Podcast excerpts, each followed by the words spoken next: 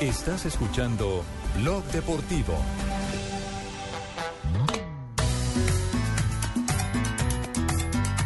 Ruge el león.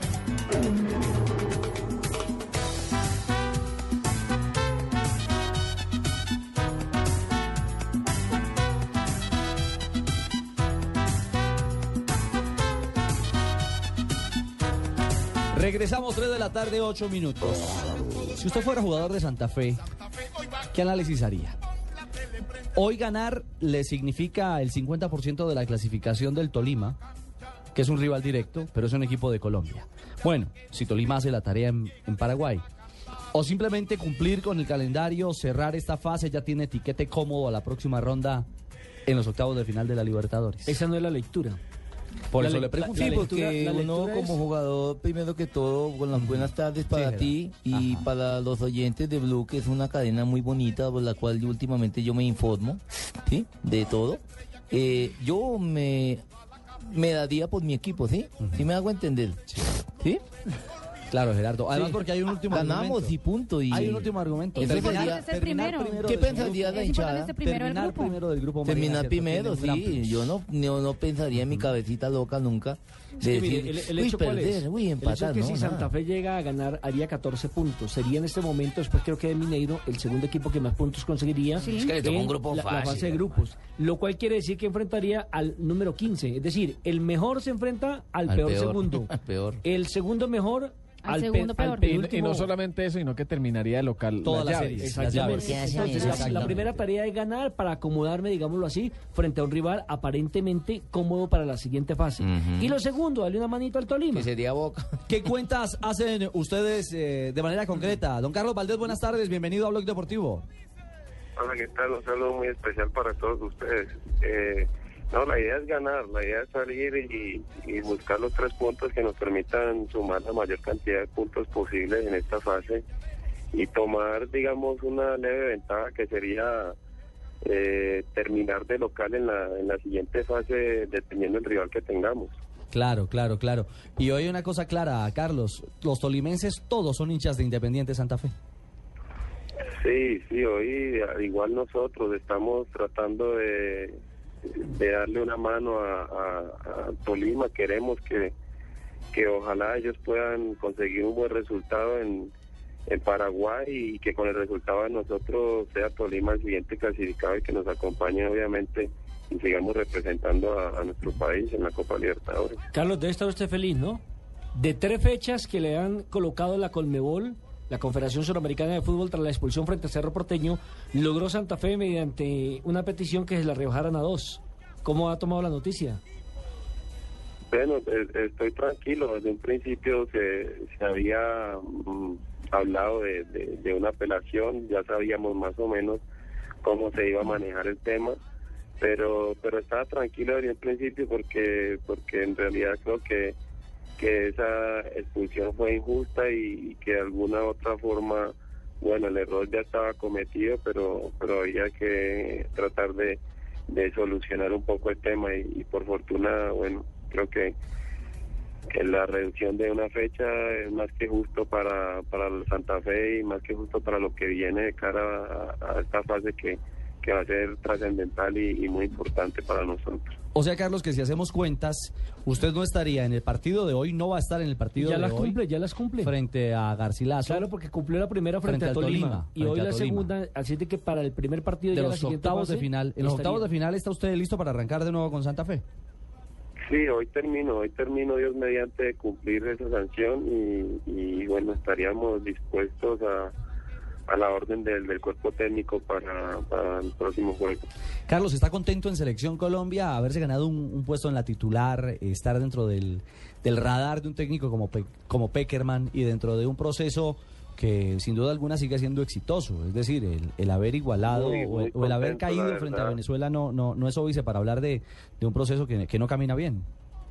No, la verdad yo estoy muy contento con, con, con el grupo y, y- y siento que, que soy un privilegiado y poder hacer parte de, un grupo tan bonito como este, un grupo que, que está dando una enseñanza ¿no? a todo el país en, esa armonía, en esa unión, en ese gran esfuerzo y en ese gran trabajo que, que se ha venido haciendo. Me parece que, que lo que ha pasado en Venezuela era algo que, que podría pasar en algún momento, pero que por el contrario nos tiene que fortalecer más para lo que viene y, y estoy totalmente convencido que, que este grupo está para seguir cambiando la historia del fútbol colombiano y, y para seguirnos llevando ese gran sueño de, de estar en el próximo mundial.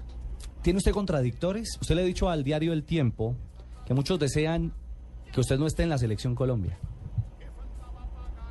Bueno, así hace unos días, hace unos días eh, hicimos esa nota. Eh, la verdad, cuando cuando me preguntaban sobre el tema, siempre siempre decía lo mismo. Y hoy creo y estoy convencido que, que por lo que he hecho en la selección, seguramente muchos piensan diferente, pero pero siempre lo dije, para, para mí fue difícil y, digamos que, que la entrada mía a la selección no tuvo gran aceptación por, por muchos medios, pero, pero eso es algo que, que solamente lo dije porque me lo preguntaron, en realidad no pienso simplemente en el trabajo, en, en la oportunidad que me ha dado el cuerpo técnico y, y le doy trascendencia simplemente a las cosas buenas que me han pasado. Sí, a mí me parece, con las buenas tardes otra vez, don Ricardo, para usted y para sus oyentes, sí, de, es un magnífico compañero. Sí, Gerardo. Es una persona que se entrega así a, a los amigos y hace una muy gran parte del plantel como líder. Y yo le agradezco mucho y lo apoyo, sí, para que juegue. Y se me escurren las babas.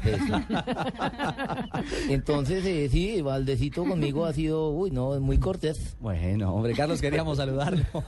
Y además hizo gol en el partido acá. Sí. En el fondo, en el fo- usted tiene, usted tiene Twitter. eh, Ah, don Javier, Valdés. buenas tardes para usted también. limpie las babas primero. Sí. ¿Usted tiene, usted tiene Twitter, eh, Valdés? Sí. ¿Perdón? Eh, que si tiene Twitter. Eh, sí, es Ca- Carlos Valdés, Carlos Valdés 5. Ah, bueno. ¿Y se, y se ha sentido agredido eh, a través del Twitter? Eh, de hecho, de hecho sí, esa, entre- esa entrevista fue basada precisamente en algunos comentarios y algunas cosas que que, que me escribieron y, y que se manejó algún, pe- algún- bueno, en algunas eh, periodistas, eh, porque bueno lo decía, creo que que mm, gente trató de, digamos, de aprovechar esa situación de, de- del hecho de que tuve dos expulsiones, una en la liga local y después en la Copa Libertadores para para Sí. poner en tela de juicio mi continuidad en la selección y, y creo que, que esos comentarios fueron malintencionados en su momento porque me parece que una, una cosa no tiene nada que ver con la otra. Yo, yo, yo, yo y don, don Javier ¿Quién habla ahí? de Guajo en Rentería. Yo ahí le voy a, a recomendar a Valdés que, que hiciera vaina. Yo también me sentía muy agredido. A veces me pegaba unos panelazos con el madre celular. Y yo leía y borraba y lloraba. oye. Entonces es mejor, es mejor uno no leer eso. La gente siempre va en contra del buen jugador y uno no tiene por qué estar escuchando. Acuerde de que eso a palabras necias, ojo que no ven. No, no.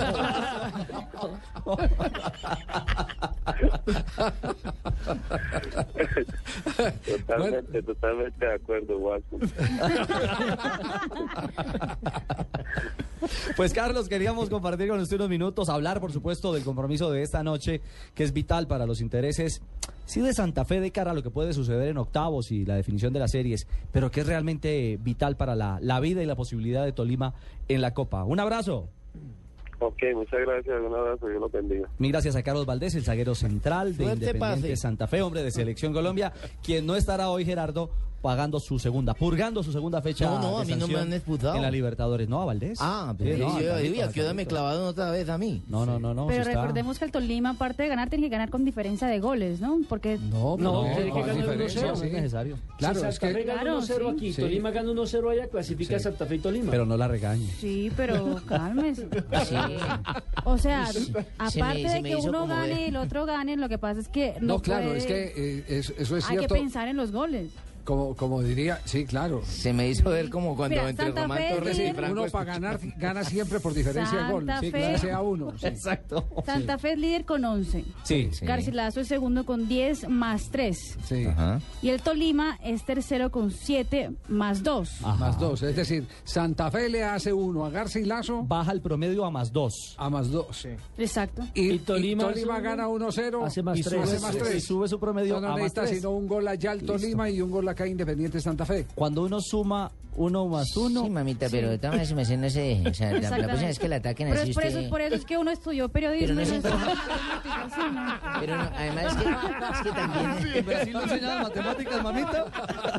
Si, si hubiera sido buena para matemáticas, tal vez no hubiera estudiado ¿Cuánto es? periodismo. ¿Cuánto es 3 menos 2 en portugués? Haga lo que se le dé la gana. Ay, ay, ay. Nadie puede faltar.